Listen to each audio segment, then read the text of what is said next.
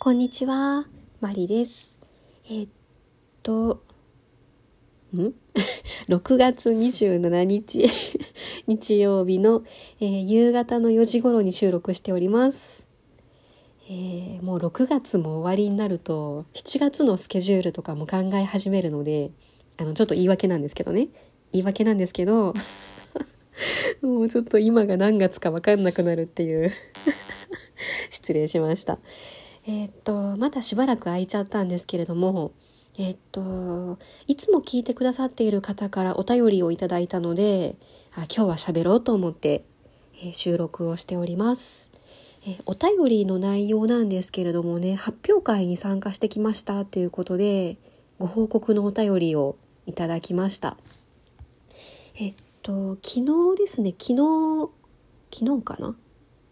ですね、えっ、と、26日の土曜日が発表会当日だったそうで、えー、終わったら報告しますと宣言していたのでお便りします。私のいくつか前に小学1年生の女の子が同じ曲をインテンポで上手に弾いたので、きっと聴衆には私が弾いているのは別の曲に聞こえるはず、と思いながら弾きました。練習していたテンポよりも速くなってしまい、ちょっと焦りましたが、意外にそれほど緊張せずに少し間違ったところもありましたが自分のバイオリンの響きを感じながら目標であった最後まで止まらずに弾くことができました。今日の会場は教会のホールだったので雰囲気もすごく素敵でとってもいい思い出になりました。これからもマリさんの練習熱心さに刺激されながらまた次のステップを目指して練習していきたいと思います。ということでありがとうございます。いいな発表会。いや、まずはお疲れ様でした。いや、いいですね。その、私の場合は、前にもトークでお話ししてたんですけれどもね、その、6月の12日かな、あの、土曜日が、もともとはアンサンブルの発表会のはずだったんですけれども、その緊急事態宣言とかの影響で延期になってしまって、でまだねそのいついつに延期になるのかが決まってないんですよね。なのであの言っちゃえばすごく宙ぶらりんな感じなんですよね。なので発表会終わりましたっていう報告をいただいたらあなんか急に羨ましくなってきました いやでもすごいですね止まらずに弾くことができたって多分いろんな収穫があったんじゃないかと思うんですよね。あの私も多分あのお便りをくださった方と一緒で緊張すると多分速くなると思うんですよ。それはあのバイオリンの時だけじゃなくてその普段の喋りというかうんいろんなところで発表したり報告したりとかあのちょこちょこ緊張する場面があるんですけどそういう時気が付いたらちょっと早口になってるんですよね。なのであのバイオリンとかも多分傾向は同じでそのレッスンの先生の前で弾いたりする時やっぱりちょっと、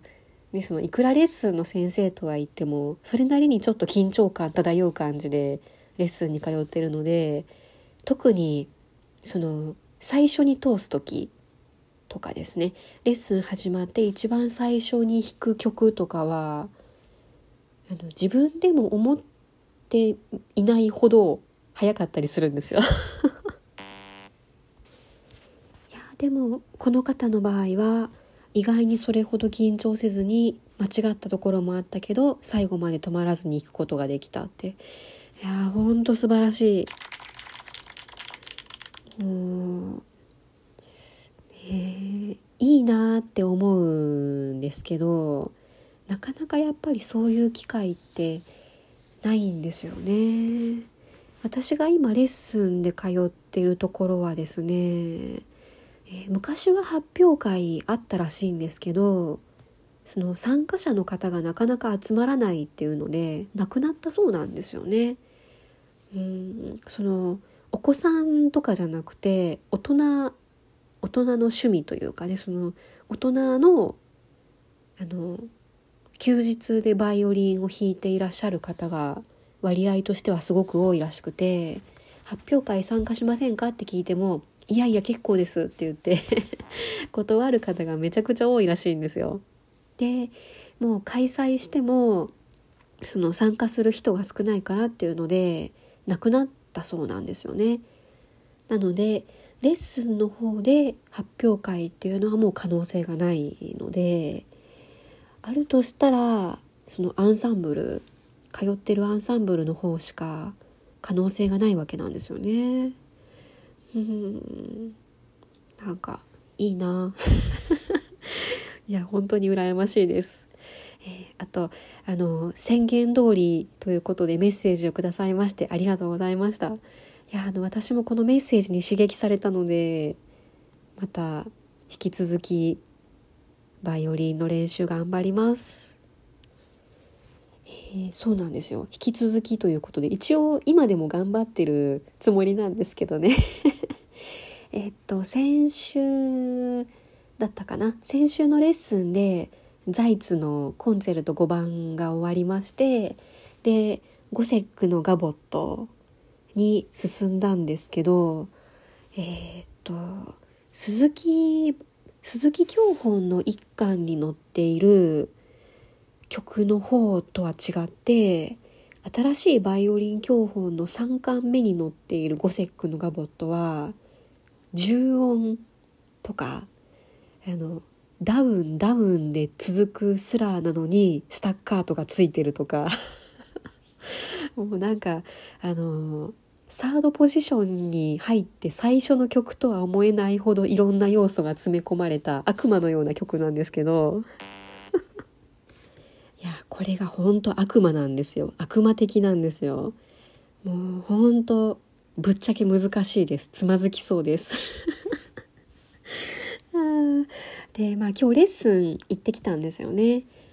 えー、そうだそうだ。昨日、昨日私あのツイッターの方には上げてたんですけれども、その会社の部下の結婚式に参列してたんですよね。なのでその上司としての初めての結婚式参列っていうことで、えー、ちょっとあの財布が痛かったんですが、えー、昨日はそれで一日、まあ、ほぼほぼ一日潰れちゃったわけなんですよね。なので夜に一応バイオリンは触ったんですけどその満足のいくような練習ができてなかったので今日は朝練に行って、えー、そこからのレッスンに行ってきたわけなんですね。でゴセックのガボットに進んでから実質その1回目のレッスンだったわけなんですけどいやもうメタメタほんとメタメタ あのサードポジションに上がってえっ、とアーセンのレの音を1番で弾くんですよね。1番の指で弾くんですけどそのファーストポジションからサードポジションにシュッて指を滑らせて置いたところが音程が合わない。もう本当にもうねえ。でその上がる時も難しいんですけど降りる時も難しい。サードポジションからファーストポジションに降りる時も自分では降りたつもりなんですけど降りきれてなくて全部が半音ずつ高いとかああほんと善と多難。でそこに加えてその重音がたくさん出てきたりとかそのダウンダウンダウンが続く中でのスタッカートとかねもう右も左も注意することだらけですよ。もうまあ言って1回目のレッスンなので来週とか再来週とかうんそのレッスンの回を重ねたらもう少しマシになると自分では信じてるんですけどうんあの何が嬉しいってそのちゃんと家で練習してきてるっていうのを先生が分かってくれていてそれを伝えてくれるっていうのが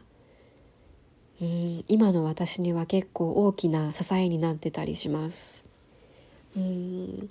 あの先生いろんな生徒さんを見てるので月に1回しかレッスンを入れない人とか月に2回とかその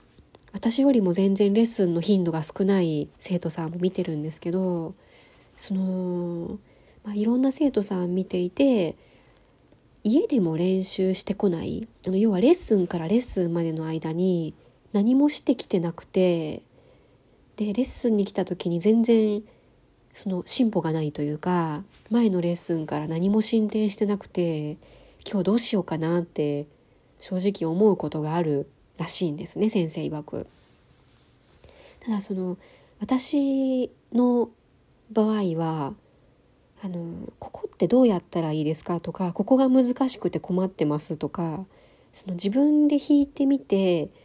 教えてほしいところとか質問が来るのでとりあえずちゃんとやってきたのが目に見えてわかるっていうのとあとやっぱり先生だなって思ったんですけどね。生徒さんが弾くのを聞いたらわかるって 言ってました。これ文子先生も同じこと言ってましたよね。確か。その練習してきたかどうかはその曲を聴いたらわかるって。うん。その自分からしたら毎日ちょっとずつしか進歩してないので全然わかんないんですけど1週間に1回しか会わない先生はあ分かるんだなって思いましたね。でまた私の先生それをちゃんと言葉にして伝えてくださる。あやっぱりねこのこそ練を分かってもらえるっていうのがすごく嬉しくて支えになっています。